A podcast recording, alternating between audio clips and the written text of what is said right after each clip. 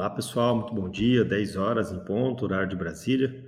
Estamos dando início a mais uma edição do Papo Pro CBR, talvez aqui com meu amigo de longa data, Carlos Cantu, né? organizador do FDD, um evento tradicionalíssimo aí da, da, do, da comunidade de Delphi, de Firebird, de, de, de desenvolvimento, né? um, dos, um, dos, eventos mais antigos que eu conheço né? Da, dessa área de, de TI, né? que acho que não tem outro evento, a gente está conversando sobre isso todo dia, acho que não tem evento que tenha durado tanto, né? A gente lembrou até de Fenasoft lá atrás, que, era, que tinha lá em São Paulo. Os eventos vão mudando, vão acabando. Cantu tá firme aí com, com o Firebird Developers Day, né?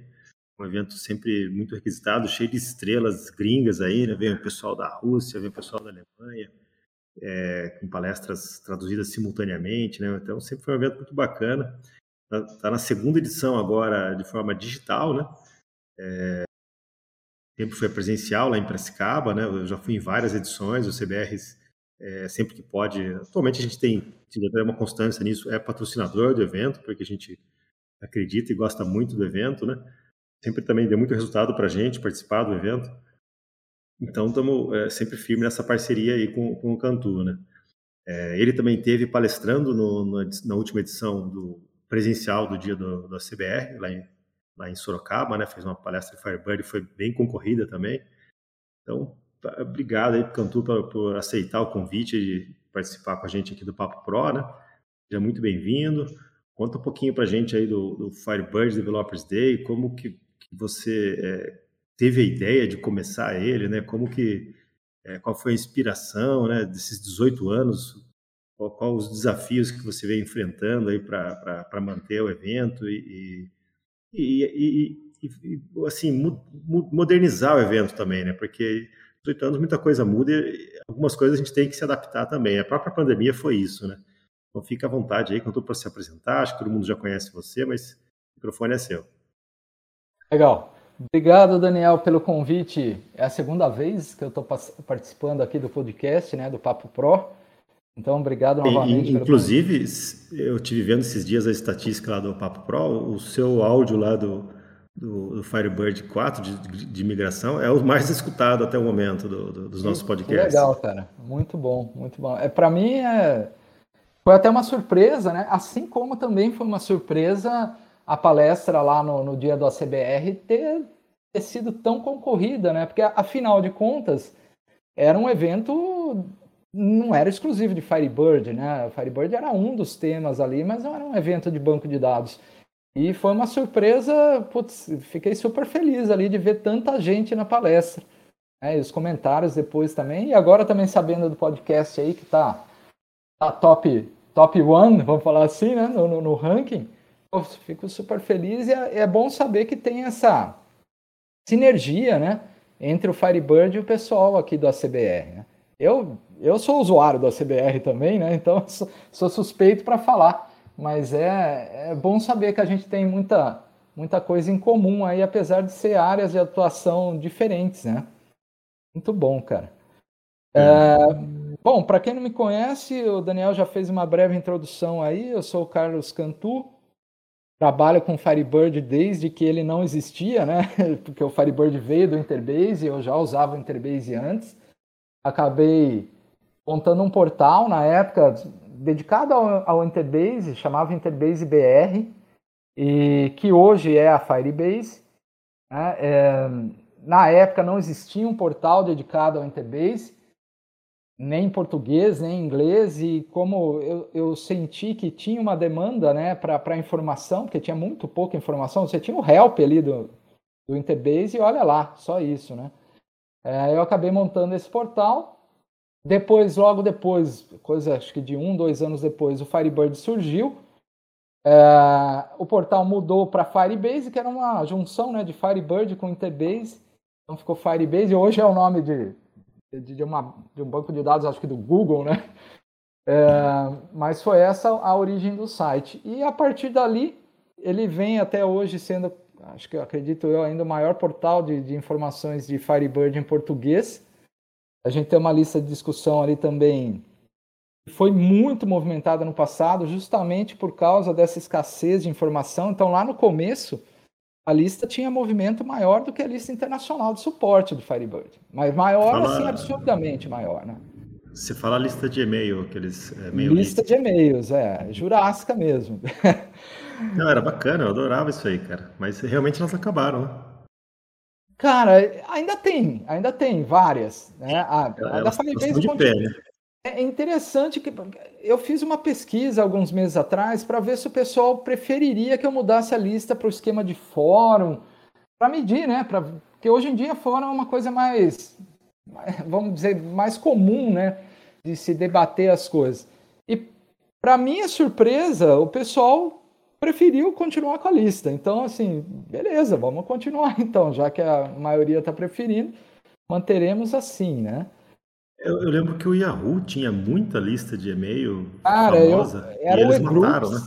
É, era o e-groups. O Yahoo comprou o e-groups e criou o Yahoo Groups. Né? Inclusive a lista da Firebase ela começou no, no e-groups, né? que foi comprado pelo Yahoo Groups e agora, alguns meses atrás, o Yahoo matou né? o, o Yahoo Groups.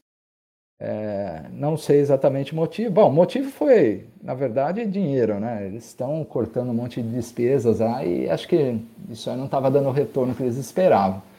Mas realmente, as listas de discussão estão estão caindo em. Se já não caíram em desuso, né? Estão caindo. Isso é um fato. Hoje, é, é hoje, o pessoal olha SVN como se fosse jurássico, né? Vocês ainda usam SVN? Pois é, cara. É, é, é muito rápida a evolução, né? Muito, até, muito. até isso, assim, e no, e no, evento, né? Como que isso afeta o evento, essa, essa necessidade de o pessoal quer sempre novidade, quer sempre mudança, né? Para você pois funcionou é. mais o tradicional ou como que foi? Então, é, pegando um pouco o gancho da pergunta anterior que eu acabei não respondendo, que eu dei uma viajada aqui, né? É, você perguntou como é que surgiu o FDD. Na verdade, o FDD ele surgiu de um outro evento, que era o Delphi Developers Day, o DDD que talvez alguns de vocês que estão ouvindo aqui se lembrem. Né? É, na época, eu formei um grupo de, de, de Delphi, era o DUG, né? DUG BR, Delphi Users Group Brasil. É, na verdade, não foi nem iniciativa minha, eu fui convidado a participar do grupo. Então, nele tinha, o, acho que a maioria já nem está mais no mundo Delphi, né? mas tinha o Emerson Facunti, o Celso Paganelli, que tinha uma, acho que era o The Club, que ele tinha uma revista de Clipper, que depois é, virou também de Delphi. É, o Akira e o Marcos, que era do site Delphi BR, o Eduardo, o Edu, né, que era da Edu Delphi Pages, o Marcelo Nogueira, que tinha uma empresa de treinamento de Delphi lá em Santos. Enfim, a gente era um, um grupinho ali e nós começamos a, tivemos a ideia né, de, de, organizar um evento que chamamos de DDD, Delphi Developers Day, o primeiro foi aqui em Piracicaba, inclusive. Eu acabei sendo o presidente do Doug. E a gente fez o primeiro DDD aqui e, cara, foi muito bem assim. E era uma época que estava meio complicada a questão do Delphi, porque foi naquela fase down do Delphi, né? A, a Borland já, já não era mais Borland. Eu nem lembro o que, que era na época. Mas eu acho que nem Code Gear era, é, foi antes, se eu não me engano. Então o Delphi estava meio que deixado de lado, aqui não tinha evento, não tinha palestra, é, a Borcon já não estava acontecendo. E a gente resolveu começar a fazer eventos de Delphi, não só aqui na região, mas em qualquer lugar do país, né? O primeiro foi aqui, que foi uma, uma cobaia, vamos dizer assim. Como ele foi muito bem, eu falei, poxa, mas se deu tão certo né, para Delphi, deve dar certo também para Firebird. E aí eu acabei fazendo o primeiro FDD, né, Firebird Developers Day, aqui em Pira também. E poxa, foi teve mais público inclusive que o DDD. Né? Então surgiu dessa forma. É, no DDD era um grupo, né, era o Doug, então não era eu que decidia nada sozinho.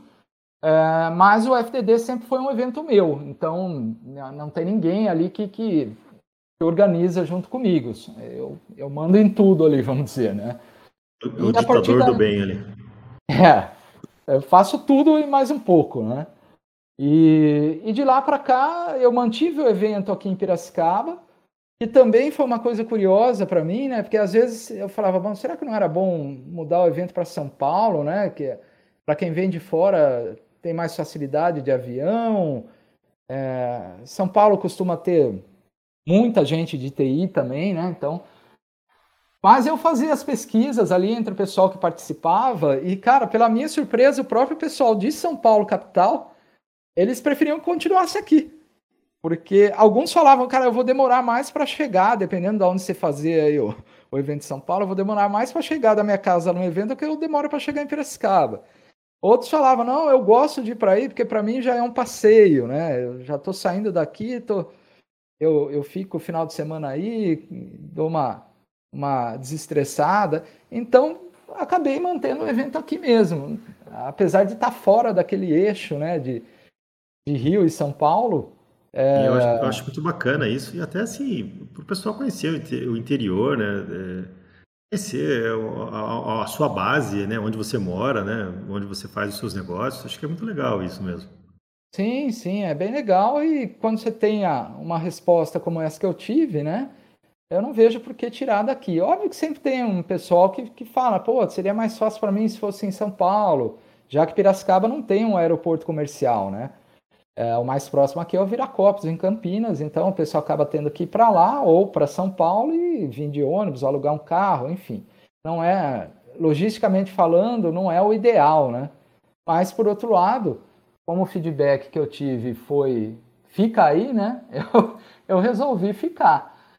E aí, pegando a sua pergun a segunda pergunta, né? Em termos de inovação, é, em termos de mudança do evento, eu acho que a maior mudança foi quando a gente saiu da Unimap, que é, o evento era feito na Unimap, a Unimap tem uma infraestrutura bem legal lá, né? tem um teatro gigante, a gente usava o teatro, usava a sala do lado do teatro e usava uma terceira sala, eram três palestras concorrentes, né? Mas chegou um determinado momento, teve mudança de administração lá e enfim, por N motivos acabou ficando inviável de, de continuar com o evento lá. E aí foi também um Deus nos acuda, vamos dizer assim, porque para achar um lugar que comportasse o, o, público do evento aqui em Piracicaba, permitisse fazer palestras paralelas, né, é, praticamente não tem. Eu achei um lugar fora da Unimap que, que comportaria, né? Que é onde eu faço o evento hoje, que é o Espaço Beira Rio. É, tem algumas vantagens em relação ao Unimap, porque o Espaço Beira Rio fica na cidade, a Unimap fica a 15 quilômetros do centro, né? Então, o pessoal tinha que pegar um pouquinho de pista para chegar na Unimap, ela fica na periferia. Então, essa parte logística foi muito, foi muito bom, melhorou bastante, o pessoal elogiou bem. Tem um hotel do lado, né? Literalmente grudado com o Espaço Beira Rio. Tem um Muita gente fica hotel no hotel, né? Muita gente fica Bastante. no hotel para vir para ver o evento. Sim. Porque para quem não foi, o, o, hotel é um lugar muito bonito, perto do Rio, Piracicaba ali. E tem um monte de restaurante do lado, um monte de choperia também, mas isso vai para depois do, do, evento, né? É, tem uma é, churrascaria é uma, grudada também, né? É, dentro do complexo do hotel, né? É, é, uma, é uma região muito bonita, muito bacana, de, é um é. passeio gostoso mesmo. Sim, fica ali na Rua do Porto, que é uma, uma região bem turística aqui, né? Como se falou, na beira do rio, né? Então, essa foi a maior mudança que teve em relação a, a aos 18 anos evento. Né? É, existiram algumas outras mudanças que, que foram legais, por exemplo, na primeira edição a gente não tinha palestrante internacional. Né? A gente passou a ter palestrantes é, internacionais na segunda edição, que foi em 2015, se eu não me engano. 2015, 2005 é, onde foi o maior público é, que, que, eu já tive no FDD, né?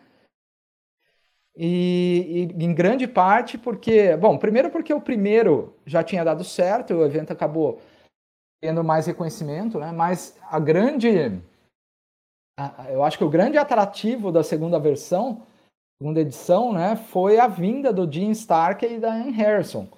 O Jim Starkey foi quem criou o Interbase né, que, que deu origem ao Firebird. E a Anne, a esposa dele, que também participou da criação do Interbase e durante alguns anos trabalhou na própria Borland e que foi uma das pessoas que tocaram o projeto Firebird lá no início, né? Então, ela e mais alguns, inclusive ex-funcionários da, da, da Borland, acabaram criando um fork do código do Interbase e criando Firebird, né?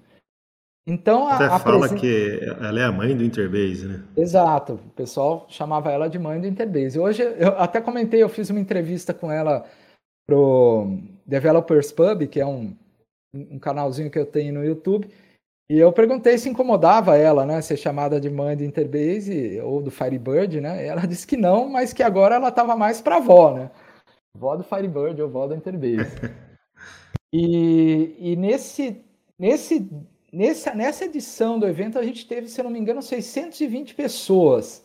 Um evento presencial, né? É, o do ano passado teve mais, mas foi um evento online, né? Então não dá para comparar. O presencial é é, o cara tem muito mais trabalho, né? E gasta mais para vir. Né? Então, Não, é meio injusto comparar um com o outro. Né? É, eu conheço poucos eventos que têm essa quantidade de público aí, né? 600 e poucas pessoas, né?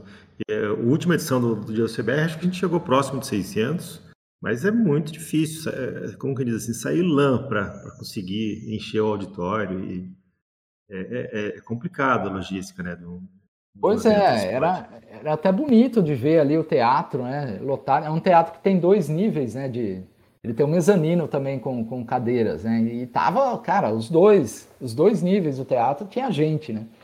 Então tava bem bonito. Foi, se não me engano, teve ônibus é, fretado vindo do sul é, para trazer o pessoal para cá.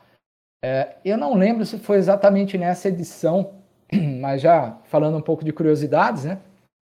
Eu lembro que teve, é muito provavelmente foi na segunda edição mesmo. Teve uma pessoa que veio para cá e uns dois dias depois do evento ter acabado, eu recebi um e-mail, ele falando assim, cheguei. Eu respondi para ele, mas como assim cheguei, né? Chegou onde? Ele falou, não, cheguei em casa. Mas dois dias depois, ele falou, não, é que eu moro aqui em Rondônia. Eu Nossa. fui de ônibus. falei, cara, Parabéns, parabéns, porque ali isso é uma força de vontade mesmo para participar, né? Porque é dois dias para vir, dois dias para voltar, né? Sim. É, eu lembro no dia da CBR eu fiz questão de, de, de, de dar um prêmio até para o pessoal que veio mais distante do norte e do sul, porque é. realmente é um esforço grande para esse pessoal é, vir no evento. O custo do evento acaba sendo o menor dos custos para ele, né? Com certeza é o menor custo, até porque é, isso vem já do, desde o DDD, né, do Delphi Developers Day, a gente sempre quis manter um, curso, um custo super baixo. Eu acho que o primeiro DDD a gente cobrou acho que 13 reais a entrada, cara. Tá certo que tudo tem seu preço, né? Então o coffee break, é, isso vale de curiosidade. Talvez se for interessante para você, a gente marca um outro para falar dos DDDs, mas cara, a gente o coffee break era suco maguari a gente mesmo fazia. E, e bolacha Clube Social, que a gente comprou na, nas lojas americanas, cara. Mas cobrando 13 reais, né, não dá para fazer milagre, né, cara? Muito bacana. É. E, e falando das inovações, né? Então teve a, a, presença internacional, que a partir da segunda edição, com a vinda da Anne do Jim, é, se tornou uma constante. Então todas as edições futuras a gente teve pelo menos um palestrante internacional. Então já veio para cá o Dmitry Kuzmenko, que é russo, que é, trabalha, é sócio do Alexei, da IB Surgeon, né? É, o próprio Alexei, é, o Roger, que é da, do IB Expert, ele também veio vários anos. Agora quem vem é o Christian, que é o representante da, das Américas, né, do, do IB Expert. Uh, Tive, tive, ele não foi palestrante, mas veio o Meiji do, do Japão. Ele veio para assistir o evento. É, eu acho que ele estava fazendo um turismo, acho que já estava meio que para os Estados Unidos. Ele resolveu dar uma descida. Né? Ele não fala português, o evento é em português, né? Então, não sei o quanto ele conseguiu aproveitar, mas é uma figura. Né? Pelo menos a palestra do Jim Daen, com certeza, é, ele, entendeu. São em inglês ele pegou, né? O é, pessoal da Fest é. Report, os russos da Fest, vem também, né? Sim, o Michael, o Mike Filipenko, que, que é o, o CEO da Fest Reports, ele já veio acho que quatro vezes para cá, né? É, a última acho que faz dois anos, se eu não me engano. Então tá o, o Vlad, Vlad Corson, que é um core developer, é, já veio. O Dmitry Emanov, que é o chefe da equipe de desenvolvimento, também já veio, acho que duas ou três vezes palestrar. É, dos core developers, eu acho que o único que não veio é o Alex Peshkov, que é russo também. E, por incrível que pareça, o Adriano Fernandes, que não é o Adriano que está aí no chat com a gente, apesar do, do nome parecido, ele é o único desenvolvedor do Firebird brasileiro E, mas ele não gosta de palestrar até hoje, apesar de eu ter insistido muitas vezes, ele não, ele não aceita palestrar. Em nenhum lugar, na verdade, não é, não é só no evento. Ele, é, cara, ele tem cara que, é encarar um público não é, não é muito fácil mesmo, né? Para quem nunca é, deu uma palestra. Pois é, tem que ter, tem que ter um perfil ali que também não adianta, né? Você traz um cara que manja pra caramba e ele não, não consegue passar esse conhecimento ali ao vivo, não resolve também, né? E congela, passa é, constrangedor às vezes, né? É, acaba não tendo o rendimento que podia ter, né? Mas eu não sei se é o caso dele, mas o fato é que ele não, até hoje não topou, apesar da minha insistência. E como Mas que você, você que convida os palestrantes ou, ou, eles se oferecem, né? Porque eu acredito que os caras ficam esperando, né? Pô, vamos ver se o vai me chamar, vou pro Brasil. É. Cara, é um pouco de tudo, na verdade. Tem, a maioria, é, principalmente dos core developers, né, acaba sendo convite meu. Já o pessoal da, da Fast Reports, do próprio Surgeon, como eles têm produtos né, que, que de alguma forma se relacionam com, com o Firebird, é, é interessante para eles participarem, né? Então, é, nem sempre sou eu que convido, já parte, a iniciativa já parte deles, né?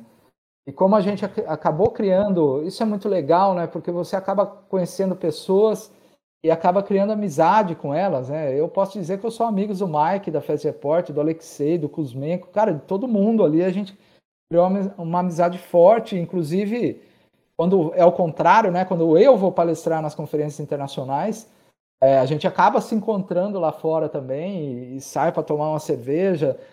Cara, é, é, é, muito bom. Essa parte, é como eu falo, né? o evento presencial ele te possibilita esse tipo de coisa, né? Você é, acaba estendendo o evento fora do horário do evento, né? Você acaba tendo uma interação com as pessoas e acaba é, tendo um networking muito mais forte do que num evento online. Né? Isso é insubstituível, na minha opinião. Sem dúvida. Eu até, às, às vezes que eu tive lá, eu sempre eu fui com muito, muita coisa, né? Eu montava o stand lá, e muita gente, daí eu tinha que voltar, mas eu via o pessoal já ensaiando pro, pro shopping, para pra feijoada, para comer alguma coisa depois. Eu falei, puta vontade de ficar aqui. mas eu, nunca, nunca fiquei para a hora do copo d'água depois. Né, não, com certeza temos que, no próximo, obrigar você a ficar aqui, cara. Não vai ter desculpa não de voltar. É, vou, vou vir em dois carros e falar para tomar uma volta vocês aí, eu fico por aqui em Piracicaba. Exatamente, tem que ser, tem que ser. Tem que experimentar pelo menos uma vez aí, ó. O after conference, vamos dizer assim. Bacana. O, a edição que mais teve público foi essa, de 600 e poucas, quase 640 pessoas lá na, na, na Unimap. Sim, presencial foi. É, e online, bom, a gente só teve uma online, vai ter a segunda agora, né? Mas a do, do ano passado teve 720 pessoas. É bastante. É, é bastante. É, espero chegar pelo menos próximo disso esse ano, né? Vamos ver como é que vai ser aí as inscrições esse ano. Já está no ar, inclusive, né? As inscrições Sim, é, fique, fique, à vontade para fazer o jabá. E até ó, comentando aqui, o, o, a inscrição nesse momento, acho que até o dia 4, né? Está em 55 até reais, né? Ah, é, Exato. amanhã é dia 4. É. E, e, eu vi que você dá um monte de coisa para quem se inscreve. Tem produto lá que custa quase 500 reais, né? A, a licença Sim. do produto. Como Sim, é que você consegue é. esses acordos aí? Cara, uma coisa que, que virou praxe no, no FDD são os descontos. Né? Os descontos, a gente sempre teve desconto muito bom, cara, muito bom. É, chegava, às vezes chegou a passar de 50%. Né? Em ferramentas, no próprio Fast Report, as ferramentas do, da, da IB Surgeon, é, é, alguns componentes para a Delphi também, por exemplo, o InfoPower, que é da Wall2Wall, eles acabam é, apoiando o evento, né? E acabam dando descontos. Então a gente tem, por exemplo, nesse ano a gente tem desconto da, da InfoPower, né? Da O2O. Não é só a InfoPower, tem. É, aliás, eu preciso até verificar. Tá? tá eu estou falando da InfoPower aqui, mas eles ainda não me confirmaram se vai ter ou não. É, o Bird da IB Surgeon está com preço absurdamente reduzido. É a melhor ferramenta para monitoramento de base de dados e análise de performance, né? É, o Fast Report ele está sempre com desconto na Firebase, tá? Então, independente de ser o evento ou não, pela Firebase você consegue registrar por um preço muito menor. Inclusive, eles me avisaram ontem, é, e quem tem o Fast Report registrado deve ter recebido aí um, um e-mail deles, o preço para o Brasil vai subir é, dia 1 de janeiro. Então, quem quiser renovar, enfim, ou comprar licença nova, agora é a hora. E comprando direto ali na, na Firebase, você tem um preço ainda menor. Né? É, fora isso, o IBEXpert... Em, em, reais mesmo? Ou, Sim. já... É, eles usam, acho que o PayPro como gateway, e o PayPro ele aceita pagamento em, até em boleto. Né? Então não tem esse perigo de ter que pagar em dólar e o dólar variar né, na, na, na data de fatura do cartão, você acabar pagando mais do que achava. Não, você pode pagar com boleto mesmo, em reais. Uh, o IBEXpert também está com um desconto exclusivo aqui para pro, os participantes. O IBEXpert é outro, que ele sempre está com desconto na Firebase. Comprando pelo link da Firebase sempre vai ter desconto. Mas no FDD ele fica ainda mais barato. Tá? Então o preço pro FDD ainda é menor do que o desconto normal que já existe direto pela Firebase. Uh, o Unigui que é um framework para desenvolvimento web no Delphi, que é fantástico, eu uso particularmente, eu acho excepcional. Ele está com 20% de desconto no, no FDD. O T-Chart também, velho conhecido de quem usa Delphi, né? O Nigiri é... já vem com uma licença do XTJS, né, inclusa, né? Sim, sim, eles fizeram um acordo com a Sencha, né? A Sencha agora é da embarcadeira. É, mas eles têm o direito de distribuir a licença OEM da Sencha junto com o Unigui. Então você não paga nada a mais por isso, já está embutido no próprio preço. E é, cara, é fantástico. Assim, para quem tem que fazer alguma coisa em rádio, né, do dia para noite, alguma coisa web, é, é de cair o queixo que dá para fazer com o Unigui. Ah, fica, fica, aquelas perguntas se escala, se não escala, mas é cara, você falou, eu... quer, quer fazer coisa rápida e não, não vai ter milhões de usuários acessando, poxa. Com certeza. Nossa, e, e, escala bem, viu? Ele vem, inclusive, com, com uma ferramenta para você medir a escalabilidade. E eu estava conversando com um cara que, inclusive, palestrou no FDD né, sobre o Unigui, e ele implementou um projeto para Caixa, para o banco, né, para o Banco Caixa, e fez em Unigui. E, cara, é milhares de acessos simultâneos, e tá lá, firme e forte. Então, é um Bacana. produto que pode botar para bater que ele aguenta. E T-Chart, Fast Report, então assim, ali no, no site do evento, né, firebirddevelopersday.com.br, a gente tem no menu ali um, uma parte de desconto onde vai estar listando os preços, as, as porcentagens, né? É, Para quem não viu ainda, o FTD esse ano ele vai ser do dia 17 ao dia 20, diferente do ano passado, onde teve uma palestra por noite, foi de segunda a sexta, esse ano vai ser quarta, quinta, sexta e amanhã de sábado. Eu tive que colocar essa manhã de sábado aí porque vai ter palestras internacionais e o fuso horário com a Rússia é de mais de seis horas, né? Então, se eu, eles iam ter que palestrar de madrugada lá se eu fizesse as palestras deles à Imagina. noite. Então, é, a palestra primeira vai ser às nove, Lá já vai ser duas horas da tarde, é isso? 9, 10, 11, 12, 3 horas da tarde. Né? Então, acabei tendo que pegar aí o sábado de manhã para fazer duas palestras, né? as duas internacionais. E na, na quarta, quinta e sexta vão ser palestras, duas palestras minhas. Vai ter uma do Alexei, que é internacional também, mas o Alexei já veio tanto para o Brasil, ele já está falando português, então a palestra dele vai ser em português. Uma coisa bem é legal. isso, cara, que bacana. É. Ah, tá certo que ele, ele fez, acho que faz três anos que ele está fazendo aula de português também. Mas ele está falando bem ele, já. Nossa, que curioso. Ele se encantou com o Brasil mesmo, então. Porque ele não tem essa necessidade dele falar português. É... É, eu acho que comercialmente para ele é bom, porque o Brasil tem um mercado muito bom para Firebird, né? Um mercado grande. Então, nesse ponto, eu acho que é interessante. Eu sou representante da, da EBSurgeon aqui, né?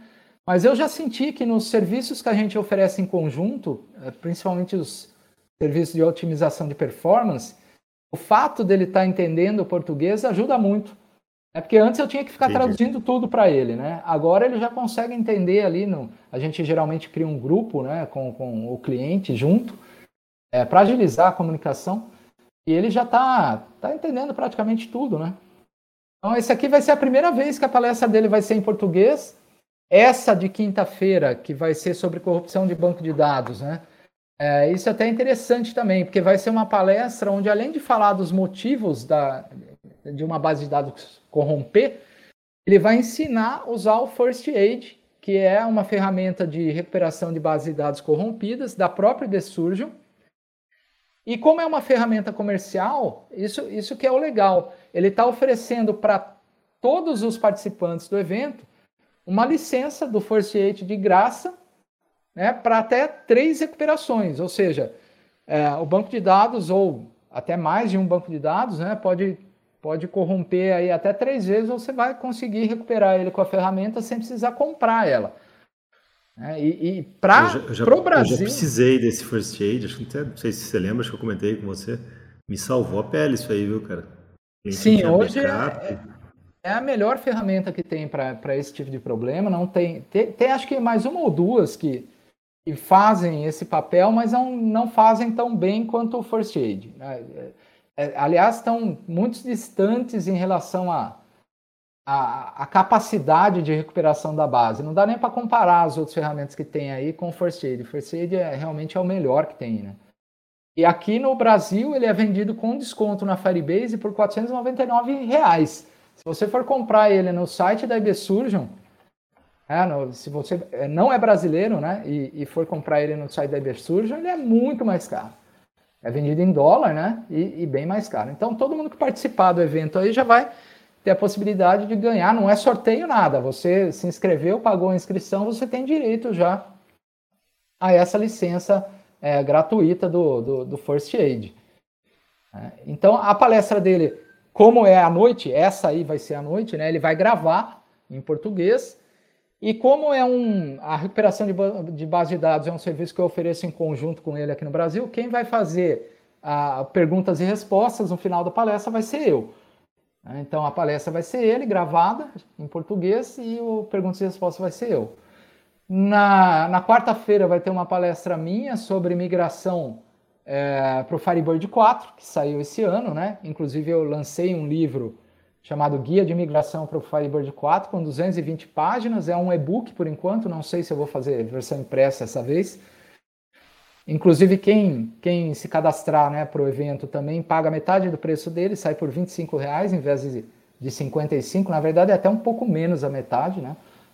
É, na sexta-feira.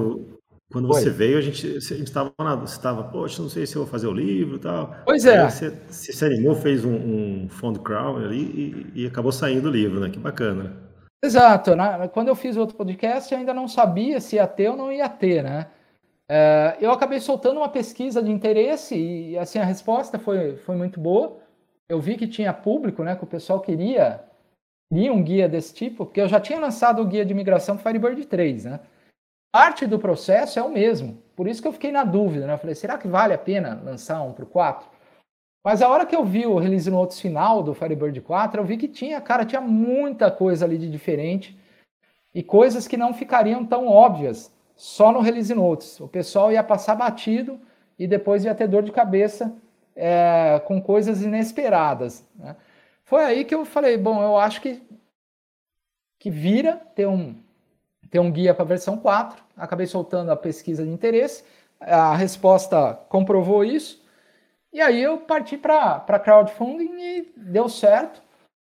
É, em questão de um mês, um mês e pouquinho, acho que eu já tinha é, finalizado e lançado ele. Então hoje já tem para comprar, inclusive pela Firebase, independente de participar do evento ou não, mas quem participar do evento vai comprar pela metade do preço, até menos que a metade do preço. Né? Vale a pena.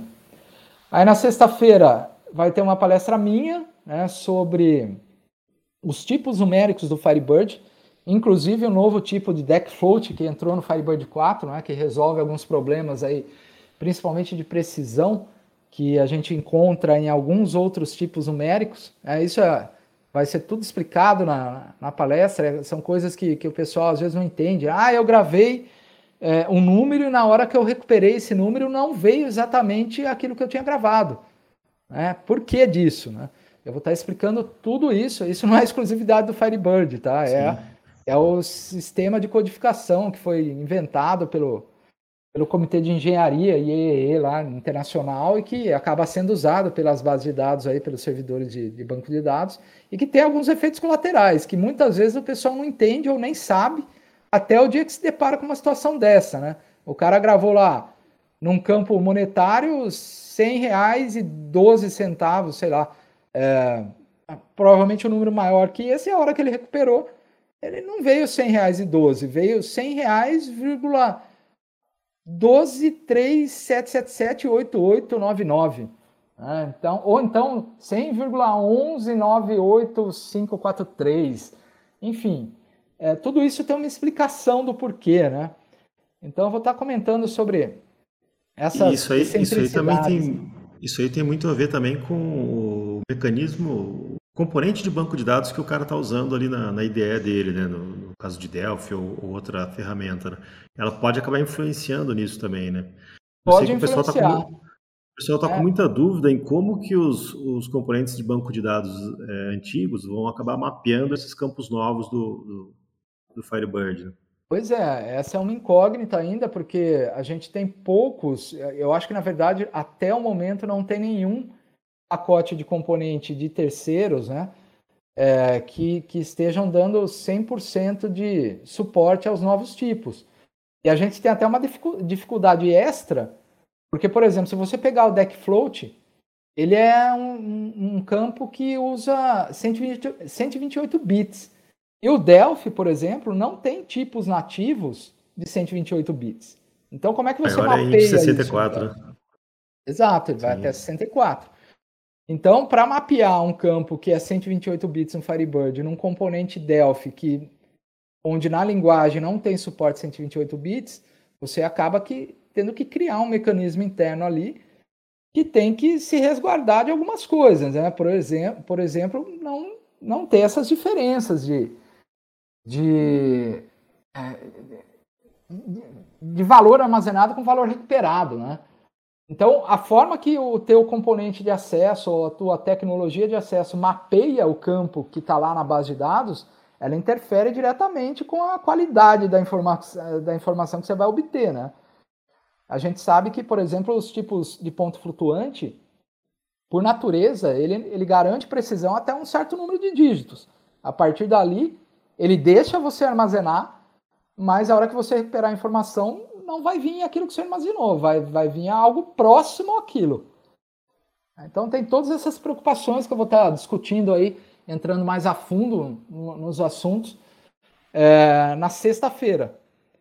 E aí no sábado de manhã, né, nós vamos ter duas palestras internacionais. Uma é do Alexei, que é análise de performance passo a passo, que é muito boa, porque o Alexei ele é especialista em análise de performance. É, ele, a IBSUR já oferece esse serviço aqui no Brasil. Ele oferece em parceria com a Firebase. E eu não vejo no, ninguém que seja melhor do que ele para falar sobre esse assunto. E o interessante é que ele vai falar nessa palestra o passo a passo que ele mesmo usa quando ele vai fazer uma análise de performance é, ou seja, ele está entregando ouro, vamos dizer assim, né? Ele, tá, ele vai mostrar o que, que ele olha e como ele olha quando ele faz um, uma análise de performance no servidor, uma base de dados Firebird. Ele só vai usar ferramentas gratuitas, então ninguém precisa se preocupar no sentido, ah, é, ele vai mostrar coisas usando coisa que eu vou ter que comprar. Não. Ele só vai usar ferramentas gratuitas nessa, nessa palestra. Então vai ser super interessante isso aqui, até para mim. Né? E olha que eu participo é, dos serviços de recuperação junto com ele, mas eu acho que eu vou, vou aprender bastante nisso aqui também. E, e a última palestra, né, que vai ser no sábado de manhã também, é sobre o Red Database e o Red Expert. O Red Database ele é um derivado do, do, do Firebird, assim como a IB Surgeon criou o Bird, que é um derivado do Firebird também é um banco de dados derivado do Firebird. Lá na Rússia tem o Red Database, que é um banco derivado do Firebird. E assim como o Bird trouxe várias melhorias, o Red Database também traz várias melhorias que o Firebird normal, vamos chamar de normal, né, é, ainda não tem. Então, o interessante é que assim, as empresas como a IBSurgeon, como a Redsoft, elas começaram a criar bancos de dados baseados no Firebird, no código do Firebird, então é 100% compatível. E eles começaram a implementar coisas a mais no Firebird, nessas versões comerciais. Mas o legal é que, passado algum tempo de implementado essas coisas, eles doam essas implementações para o Firebird. Então, por exemplo, a, a replicação que, que a gente tem hoje no Firebird 4, ela foi implementada em bancos comerciais antes. Eu não lembro agora se foi no HKBird, se não me engano, foi no HKBird da, da, da, da IBSurgeon. E hoje já é parte do Firebird 4. Então, assim, eles tiveram um custo de desenvolver isso, mas mesmo assim, depois de um tempo, eles, eles doam essas implementações para serem incorporadas no Firebird gratuito, vamos dizer assim. Né? E o, o, essa mesma palestra que vai falar sobre o Red Database, né, ela vai falar também sobre o Red Expert, que é uma ferramenta de administração para o Firebird, similar, por exemplo, ao IB Expert, só que ela é, é open source, multiplataforma e totalmente gratuita. Então, ela já está num estágio bem legal, é totalmente usável já. É, não vou dizer que ela tem todos os recursos e facilidades que o IB Expert tem, ainda não tem, mas o fato de ser open source gratuita e multiplataforma é um diferencial bem legal. Né? Então pode ser uma mão na roda aí para quem está procurando uma ferramenta de administração e não quer gastar, né? não quer comprar uma licença das ferramentas pagas. Então ele vai estar tá sendo mostrado também nessa mesma palestra que vai comentar sobre o Red Database. Então essas vão Bacana. ser as cinco palestras aí dessa edição, é, da 18ª edição né, do, do FDD. Eu acho que são temas super interessantes.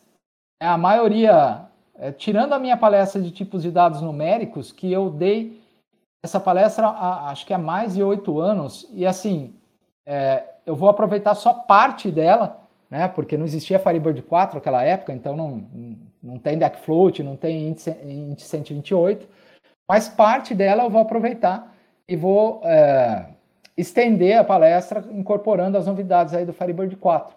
Então vai ficar super completo isso aqui. Os outros temas são todos temas praticamente inéditos. Nenhuma. É, essa é uma dificuldade que eu tenho todo ano, cara. Como falar coisas é, inéditas num evento de 18 anos. Né? Até quando Você... tem o lançamento de uma nova versão, acaba gerando bastante conteúdo, né? Mas às vezes, não, às vezes não coincide, né? Não coincide, assim, o tempo entre as versões do Firebird, ele não é curto.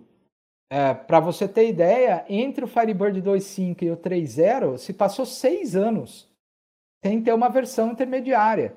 Você tinha as point releases, né? Então teve a 2.5.1, 2.5.2, 2.5.3, até a 9, se eu não me engano. É, mas você não teve uma, uma versão full sendo lançada nesses seis anos. Então, você não tem uma versão full, você não tem novos recursos para falar sobre eles. então, você acaba tendo uma escassez aí de, de assuntos, né? É, óbvio que tem temas recorrentes. Por exemplo, todo ano eu faço uma pesquisa de interesse para ver o que, que o pessoal quer que, que seja abordado na, naquela edição do FDD. E corrupção e performance, cara, toda pesquisa, toda pesquisa tem demanda para esses dois temas. Tá? Então, às Curioso, vezes eu... né? Porque o pessoal parece que não aprende, né? Poxa, máquina com banco de dados tem que ter no break, tem que ser servidor, não pode ser exato, aqui a maquininha Xing Não vai corromper mesmo, qualquer banco de dados. Né? Qualquer né? banco. Isso, isso, não, é uma, não é uma característica do Firebird. Ah, o Firebird corrompe. Você, se você roda um banco de dados numa nuvem lá, aquilo está rodando num ambiente extremamente seguro, a chance daquele computador cair é quase nula, né? Aí não vai corromper mesmo, né? Agora, Exatamente, de... cara. É, eu, eu, eu sou usuário do Firebird desde sempre, né? E antes até do Interbase. E eu nunca tive uma base de dados corrompida. Nunca. É, todos os meus clientes usam Firebird. E não, tem, não teve caso de corrupção, cara. É, então, assim, culpa disso é uma herança maldita, vamos dizer assim, é, do tempo, e isso ainda continua, na verdade, né? O Firebird ele é muito leve, então você conseguia instalar ele em qualquer computador, cara. Enquanto se você fosse instalar um Oracle, um SQL Server, o próprio instalador, se você tentasse colocar ele no Windows 95, o instalador ia falar, opa, peraí que não dá, eu não instalo nesse cara aí não. Né? O Firebird você instalava, cara, e funcionava. Né? Só que funcionava é, numa máquina que geralmente é aquela coisa. Uh, o cara ia instalar um servidor de banco de dados ali, o cara falava, ah, mas eu vou ter que botar uma máquina só para isso? Ah, não dá para você botar naquela máquina ali, ó, que, que ninguém usa, que, é, que era um 486 Xing todo montado, empoeirado, que já estava encostado porque ninguém é, queria usar o bicho, né? Nem para Word o pessoal queria usar. E aí o cara vai e instalava, e, e instalava e funcionava. Né? Só que óbvio que depois de um tempo você ia pagar o preço, porque aquela máquina ia dar pau na RAM, ia dar pau no HD, né? ia dar algum tipo de pau. Só que aí quem que culpavam? Culpavam o Firebird, não culpava a máquina. Né? Então, qualquer coisa ali ia corromper, não era só o Firebird. A diferença é que os outros bancos grandões, né, os pagos, eles já nem iam instalar. Né? Você não ia conseguir instalar ele numa máquina daquela. Né? E o Firebird você conseguia instalar e usar, só que depois pagava o preço, só que acabava queimando a imagem do banco. Né? Sim. Você ia participar de um bate-papo qualquer, o pessoal falava: ah, não, Firebird, não, corrompe pra caramba ou é um banco só para é, duas conexões. Cara, eu já ouvi tanto absurdo, inacreditável, né? Mas, enfim, é, o mau uso do banco acabou é, criando uma imagem que é totalmente incorreta dele, né? Não tem nada a ver. Não tem nada a ver, banco não corrompe. E ele, cara, ele aguenta milhares de conexões simultâneas. Então, não tem nada a ver isso que se fala, né? E é muito fácil configurar, né? Eu, eu, eu sempre usei Firebird também, é, e, e, de um tempo eu tive que usar um pouco mais MySQL, até por projetos que rodavam em Linux com PHP, era MySQL que tinha que ser. E a dificuldade de pôr, fazer um ajuste fino no MySQL, pelo menos para mim, que, que, eu já conhecia o Firebird, eu já sabia mexer um pouco no conf. Ah, no MySQL deve ser parecido. Nossa, como eu apanhei daquilo, cara. E no Firebird é tudo muito claro ali, você abre o conf, você já acha as coisas. É, é, parece que é tão fácil que o pessoal às vezes é, não leva muito a sério. até esquece que tem um conf, cara. Porque na verdade a maioria do pessoal instala, né? O instalador é, é next, next, finish, né? Você praticamente não precisa escolher nada ali, você inicia e vai next, next, né? Que chegou na última tela, pronto, tá rodando já o banco, né? Então é muito comum pessoal isso, na verdade, eu considero até um pouco tiro no pé, né? É, a coisa ser tão fácil assim, a instalação ser tão fácil assim. Porque o que acontece? O pessoal instala sem, sem fazer um fine tuning, né? e depois, se você usa a instalação padrão para um ambiente de alta concorrência, não vai ficar bom. Você tem que dar uma ajustada em alguma coisa, né? até para aproveitar até o 2.5 a gente não conseguia aproveitar múltiplos cores se não fosse com o Super Classic ou com a Classic. Né? E a instalação padrão era, era da Super Server, que não aproveitava múltiplos cores. Então, o cara acabava de instalar, botava em produção, conectava lá, sei lá, 200 conexões simultâneas, ficava lento. É, por quê? Ele escolheu a arquitetura errada, ele não fez o ajuste que deveria, deveria ter feito. Né? Mas é como você falou, na hora de fazer o ajuste, é, é muito tranquilo. Né? Você abre o Firebird Conf ali no editor de texto, no bloco de notas mesmo, está tudo comentado, os parâmetros. Dificilmente você vai mexer em mais de três, quatro parâmetros do que está ali.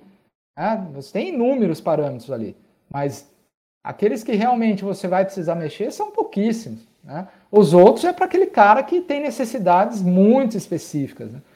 É, geralmente você não vai mexer na, no, no, no restante dos parâmetros. Né? Então, Adriano comentou, para o mundo Delphi, também né? no, no Pro CBR aqui, que questão de índice, né? Muita gente cria a, a base de dados enorme sem, sem índices, né? Aí os selects começam a sofrer também, né? Pois é, tem, às vezes eu me deparo com alguns absurdos, assim, na, na, minha opinião, absurdos, né? Onde você pega a base de dados, onde a base de dados parece um arquivo TXT. Ela só tem tabela e campo. Ela não tem índice, ela não tem chave estrangeira, ela não tem chave primária. Cara, como assim? É um banco nacional, você não vai aproveitar o que o banco te dá de melhor, né? Porque a gente tá falando de chave primária, chave estrangeira, isso aí, cara, isso é básico, né? Se você usava um Paradox, até no Paradox tinha isso. Tá certo que dava pau pra caramba no Paradox. O. Mas você não usar esses recursos numa base relacional, meu, então para, vai, volta para volta pro DBF, né? Não, não usa relacional então para isso, né? É, então, sim, o, o, pessoal tem que ter um pouco de conhecimento também para saber que existe o mínimo que você tem que fazer para garantir uma performance adequada, né? Não adianta fazer tudo na coxa ali e esperar que o negócio fique uma bala. Nem o Firebird, nem nenhum outro banco de dados vai ficar. Voltando um pouquinho para o evento, aconteceu algo pitoresco ou algo que você teve que, vamos dizer assim, se virar nos 30, tipo palestrante que não conseguiu, quebrou computador, alguma coisa? Qual foi cara, o caso mais curioso aí que você teve que se virar rápido ali? Cara, teve, teve uns casos bem, bem ruins viu? e alguns engraçados também, né? Uh, teve um que foi muito chato, cara, muito chato, que foi na terceira edição. Na segunda, é aquela que eu falei que veio o Jim Stark e a Anne. Na terceira, a Anne ia vir de novo. E o Jim não ia, na terceira o Jim não ia vir, mas a Anne ia. E o que, que aconteceu, cara? Ela se confundiu em relação ao visto e ela achou que o visto que ela tinha feito no ano anterior, que ela veio, ainda estava válido para o ano seguinte. E ela até ligou na, na, no consulado do Brasil lá, mas eu acho que teve um mal entendido na resposta, enfim. O que, que aconteceu? Ela chegou aqui em Guarulhos, cara, deportaram ela de volta. Mandaram ela de volta para os Estados Unidos, cara. Nossa. E, e assim, eu passei um sufoco, porque eu que fui buscar ela no aeroporto. Eu vi que o voo chegou e eu não achava ela, cara, ela não saía. Eu fiquei mais de quatro horas no aeroporto esperando ela aparecer e eu não consegui informação. É, cheguei aí na Polícia Federal, lá dentro do aeroporto mesmo, saber se tinha acontecido alguma coisa. A informação que eu tinha é que ela tinha entrado no avião lá nos Estados Unidos. É só isso. É, é, e, e, e, assim, essa informação eu só fui ter depois que a pessoa lá, acho que era da American Airlines, na época, é, ela acabou ficando com dó de mim e ela falou: oh, não, nem podia falar para você se ela entrou no avião ou não, mas eu tô vendo tua aflição aí, eu vou, vou olhar no sistema aqui. E ela falou: não, ela entrou. Eu falei, caramba, mas se ela entrou, como é que ela não apareceu aqui ainda, né? Eu sei que horas e horas depois a gente conseguiu falar com o Jim, mas isso já tinha virado a madrugada. É, e aí ela, ela conseguiu falar com ele quando ela chegou nos Estados Unidos. E a gente soube então que ela tinha sido deportada por causa do visto. É, tem uma questão de reciprocidade que eles falam, né? Então, assim, se o brasileiro vai para os Estados Unidos sem visto, chega lá, os Estados Unidos mandam o cara de volta. Então, pelo princípio da reciprocidade, se o americano vem para cá sem visto, ele é mandado de volta também do mesmo jeito. E foi o que aconteceu com ela, infelizmente. Entendi. Eu acho que até caiu esse visto brasileiro para americano. Agora sim. Faz um ano e pouco, me parece que você não precisa mais de visto. Se você for americano, né? E vier só para turismo, acho que ficar três meses, no máximo você não precisa do visto. É, eu sei que deu uma correria danada, porque eu tive que substituir a palestra dela por outra em cima da hora. Teve gente que ficou bravo porque queria vir para a palestra dela e não teve. Eu, teve, eu tive até que pedir para ela fazer uma carta. Eu publiquei no site do evento, até hoje está lá. Né? Ela explicando tudo o que aconteceu, porque tinha gente que achava que eu que estava dando golpe, que eu falei que ela vinha, mas ela nunca ia vir, não. Fui eu que inventei isso aí só para chamar atenção, né? É, cara, tem, tem uns absurdos assim, sabe? Então, isso foi um negócio ruim que aconteceu. Uh, e tem, sempre tem, na verdade, porque sempre depois do evento eu faço uma pesquisa para saber, para ter o feedback né, do, do, pessoal. E, cara, sempre tem umas respostas que eu, que eu dou risada. Eu já até pensei em fazer um post no, um post no blog para comentar dela, sabe? Mas coisas assim do tipo, eu pergunto lá, né? Se você tem algum comentário a fazer do evento, né? Que a gente possa melhorar tal. Aí vem coisas assim. Cara, eu achei que tinha muita pouca mulher no evento. É, como se... Tá bom, vou contratar umas, umas mulheres para pôr no evento para te agradar. Cara, assim, que controle tem tenho eu, né? Se, se vai vir mulher ou não vai vir mulher, né? Infelizmente, a gente sabe que na nossa área é, a predominância é de homens, né? Eu não sei se por ser uma área de exatas ou não. Agora menos, mas eu lembro que na minha classe de faculdade de, de ciência da computação, cara, acho que 95% da classe eram homens. Né? Então, assim, o pessoal reclamava que tinha pouca mulher no evento, mas, mas peraí, você está vindo aqui para quê, né? É, e outra, eu não posso fazer nada a esse respeito. Né? Não tem como, como eu solucionar esse seu problema, né? É, teve outro caso também que foi. Eu, eu andei foi... cobrindo uma palestra, né, da, uma do Regis, né, que ele não pôde Sim, ir. Exato, o Regis não pôde vir, você vê, foi para falar inclusive da CBR mesmo, né? Sim, é, cachorro. Foi bem legal, o pessoal gostou bastante, eu lembro que foi super bem avaliada. É, uma outra que me fez dar muita risada, que também, cara, o pessoal viaja demais, assim, né? Eu acho que quem nunca organizou um evento não tem muita noção do, do, do que está envolvido, né? Mas teve um comentário uma vez também nessas pesquisas de feedback, onde o cara falou que ele comprou uma coxinha e a coxinha estava fria. Cara, mas eu não vendo coxinha. Ele comprou a coxinha de um ambulante que estava lá na rua.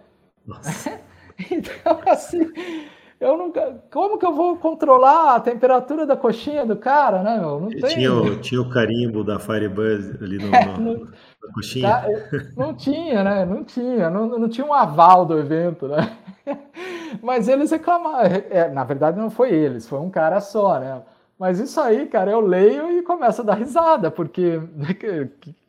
Como assim, né? É um negócio tão absurdo, um comentário tão absurdo, né?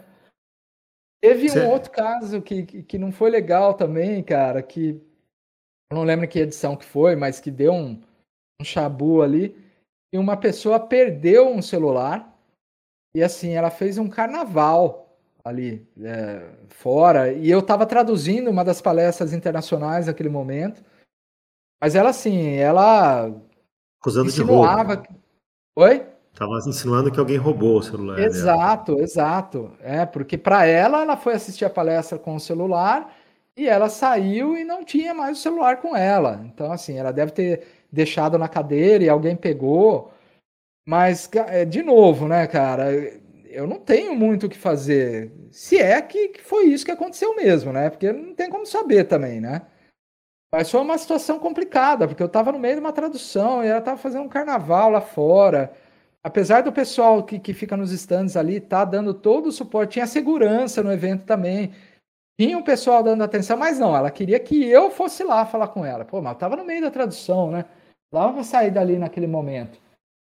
Então foi super desagradável, mas de novo, uma situação que não tem, tá fora do meu controle, né? Não tem, não tem muito o que eu fazer, né, cara? O seu staff, é, sua família participa bastante, né, do, do, do pessoal da organização, né? Sim, tem, tenho amigos também, o próprio Luiz Paulo está sempre envolvido. É, o pessoal do Doug no começo vinha ajudar também, o Akira, o Marcos. É, sempre tem alguém, não, não dá para eu fazer tudo no dia ali, né? Então sempre tem um pessoal que, que, que me ajuda nessa questão, credenciamento e, e também o suporte ali enquanto está tá ocorrendo a conferência, né? Bacana, legal. Acho que de, de cabeça, eu acho que são os casos que eu, que eu me lembrei assim no, no bate-pronto. Ah, como que você consegue controlar horário de palestra? Eu, eu sou péssimo nisso, cara. Eu sempre eu, eu ou estouro ou eu acabo antes. Parece que eu não consigo acabar no, no horário. E ah, às vezes os palestrantes também, né? Você tem que dar um sinal pro cara, ó, é, corta, é. corta. Eu, eu, assim, eu não sei se é, o pessoal pode achar, até achar que eu tô mentindo, mas eu não tô mentindo, cara. Eu nunca ensaiei minha palestra. Eu não, eu não tenho paciência para ensaiar, ensaiar a palestra. Então, assim, as minhas palestras eu monto elas. É, às vezes tem parte prática, né? Onde eu tenho que botar a mão no prompt de comando ou fazer alguma coisa usando um, um IBExpert da vida. E sempre junto com slides, né? Então eu monto a palestra primeiro nos slides e assim, eu estimo o tempo que eu vou gastar com cada um deles. Cara, não sei se é por sorte, mas enfim, sempre deu certo, né? Sempre coube no tempo que tinha que caber, nunca acabou antes e nunca passou o tempo. Então, esse é, é, é o meu caso particular, né?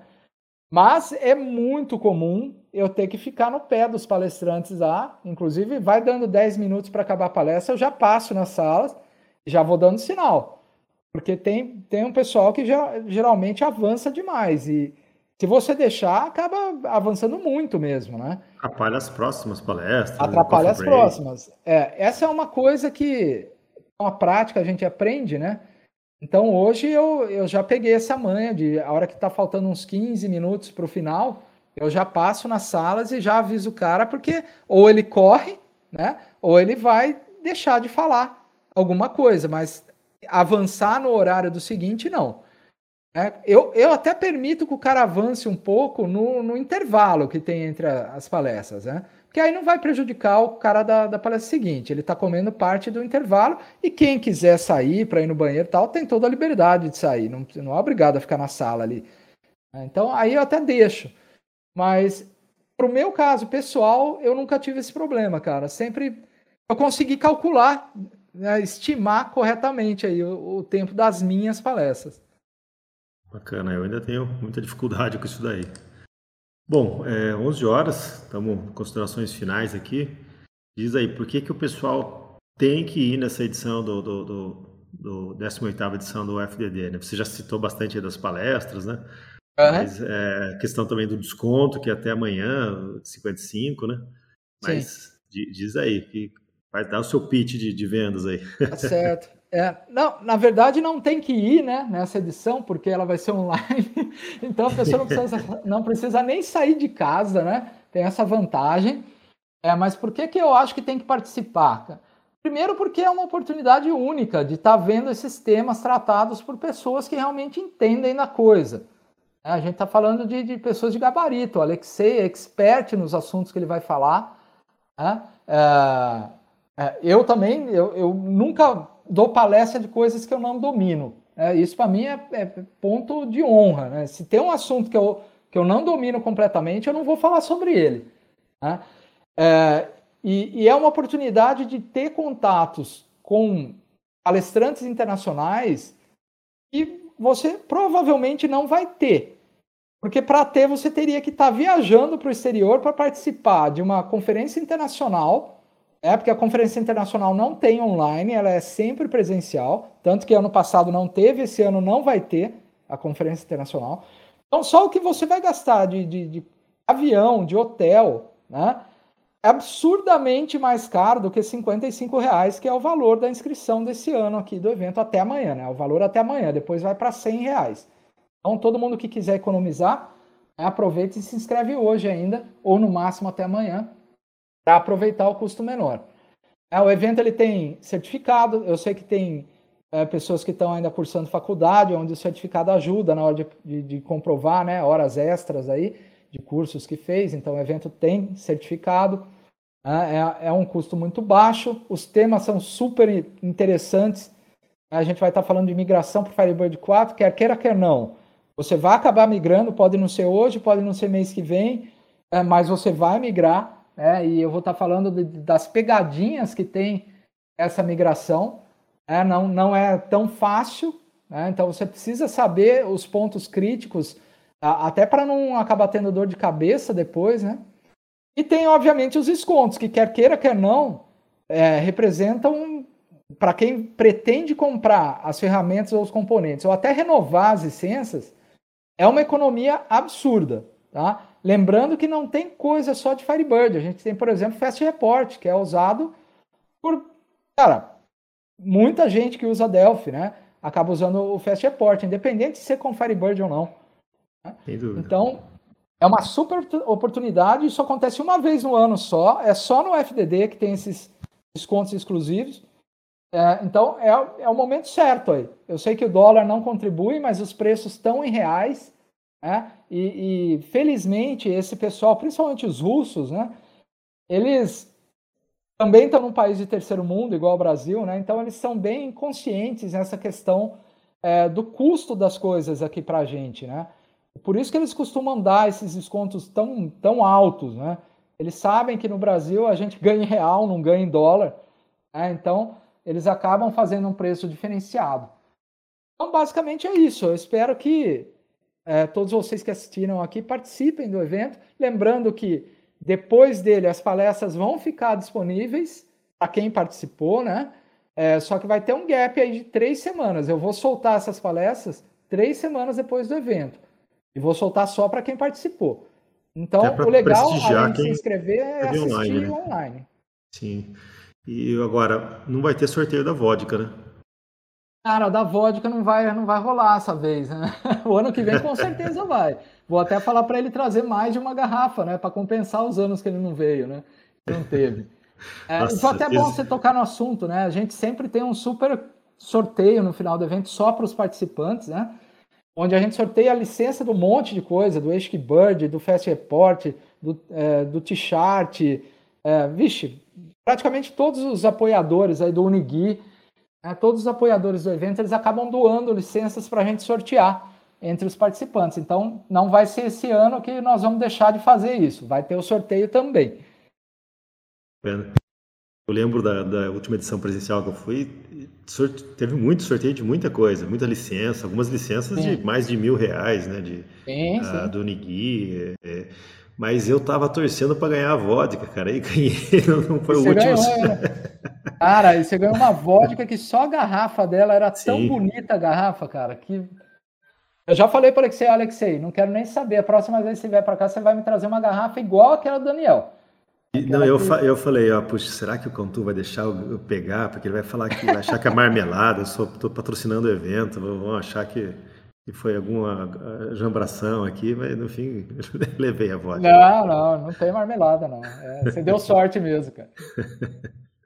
Legal, bacana.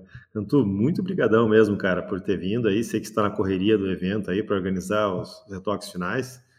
Pessoal, acho que é imperdível o evento do, do Cantu, né? Essa, com essas condições todas aí de desconto, né? Então aí quem, quem pô, fez inscrição até amanhã está com desconto. E o Cantu não é de prorrogar lote, eu conheço ele. Eu nunca vi ele estender, ah, não, lote até amanhã, mas eu desci. Não, não tem essa, sabe? Não acho, que você, nunca, mesmo, acho que você nunca fez isso. Né? Não, nunca fiz. Eu divulgo muito, cara. Então, assim, quem não, não fez a inscrição dentro do prazo é porque não quis fazer. Sim. É mais divulgado do que está sendo, né? Facebook, Twitter, é, o próprio site da Firebase, mailing. Você até ajudou a gente aí com o mail do ACBR também. É, então, assim, não tem desculpa de, ah, não sabia que, que era até amanhã, né? Então, não vejo por que ficar prorrogando. Não, tá certo, né? E o que é combinado não é caro, né? Tá, tá, tá explícito ali as datas e as condições. Exato, né? exato. Mas eu agradeço, Daniel, o convite de novo aí por estar participando é, do, pela segunda vez aqui no podcast. E sempre que você achar que tem algum tema que, que encaixa aqui no Papo Pro e que eu consiga estar tá agregando algum valor, você fica à vontade aí para me, me chamar. Se quiser fazer algum sobre os, os DDDs, né, os Delphi Developers Day, quem sabe eu até consigo juntar o pessoal que fazia parte do Doug para a gente fazer um bate-papo com todos eles juntos aqui. Aí é, fica. É, você, você até citou, vou, vou, colocar aqui um link no hashtag Papo Pro, que a gente vai participar hoje à noite de um, uma live com o pessoal do Doug Ceará. Legal. É, aparentemente é um grupo que, que, se formou, não sei muito, quanto tempo já faz que eles têm esse, esse grupo lá. Uhum. E eles convidaram a gente para participar de uma live e vai ser hoje às 8 horas o evento. Coloquei, coloquei ali o link. É, até me lembrei, né? É, você participava disso também, né? Então, até vou conhecer um pouco melhor eles hoje para entender como é que se formou esse o pessoal do Doug Ceará. Bom, tem, tinha um Doug no Rio Grande do Sul também, eu não sei se tem ainda, né? Mas logo depois do Doug BR, que foi o que a gente montou, eles abriram esse esse Doug RS. É, espero que ainda esteja no ar aí. É, é legal quando a coisa sobrevive assim, né? Por, por décadas. E, essas coisas sobrevivem apesar da embarcadeira não apoiar muito. Pois é, é, é, uma dificuldade que a gente tinha muito na época do DogBR. Eu, assim, arrisco dizer, eu, os eventos que a gente fazia manteve, ajudou a manter o Delphi ativo durante aqueles anos onde ele ficou jogado às traças praticamente pela, ah, eu não lembro agora o nome da empresa que era da época. Não era a Codgear. Antes da Codgear teve uma outra, né? Depois que a Borland saiu. não lembro agora exatamente. Em, Price, acho que era. Acho que era em Price. Idera, o Sérgio Carvalho sugeriu aqui. Em Price. É, é agora, né? Idera, Idera é agora. Né? É isso mesmo. Então a gente teve uma participação grande nessa na vida do Delphi, especialmente naqueles anos, né? E era assim, cara, era inacreditável. A gente não conseguia apoio da própria empresa que vendia o Delphi aqui, né? No máximo a gente conseguia ali umas canetas. E olha lá, cara, e olha lá. A gente oh. fez na raça mesmo, né? Agora parece que, que, que, deu uma melhorada, no, inclusive na parte acadêmica, né? Parece que eles estão com, com, com algumas licenças acadêmicas aí para tentar reinserir o Delphi nas universidades, né? Não podia ter perdido isso, cara. Sim. Mas acabou perdendo. Eu espero que, que agora o pessoal tenha aberto o olho aí e consiga realmente reinserir o Delphi em universidade, porque faz uma boa diferença, né? O aluno já ter o contato com a ferramenta enquanto está fazendo a graduação é um empurrão a mais para quando ele sair dali ele continuar usando a ferramenta, né? Com certeza, além da, da, de que as empresas hoje acabam tendo dificuldade de deixar a mão de obra, né? É, exato, exato, tá? Isso já vem de alguns anos, né? Essa dificuldade. Mas é isso, cara. Obrigado novamente. Espero que a gente tenha outras oportunidades aí de estar tá fazendo esse papo próximo. Você tem carteirinha aqui, cara. Se, se, você quiser fazer algum, tiver algum assunto que você acha que, que cabe aqui, fica à vontade para sugerir. Já está já tá topado. Oh, legal. Obrigado. A gente combina assim, com certeza. E obrigado a todo mundo aí que participou também. Eu vi aqui que acho que batemos quase 60 pessoas. Uma volta de feriado, né? De manhã. É um número bem, bem legal. Com certeza, legal. Bom, pessoal, muito obrigado aí pela audiência de todo mundo, né? Amanhã a gente tem Papo Pro também, às 10 horas, né? Estou colocando aqui no hashtag o evento de amanhã.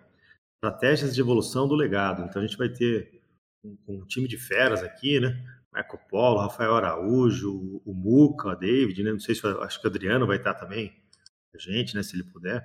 Então a gente vai falar de, de estratégias para você modernizar o seu software sem que isso demore dois, três anos, aquele projeto que não, não acaba nunca. O Adriano já confirmou, vai estar aqui também amanhã. Muito legal. Então, assim, muito, vai ser muito bacana o papo de amanhã também.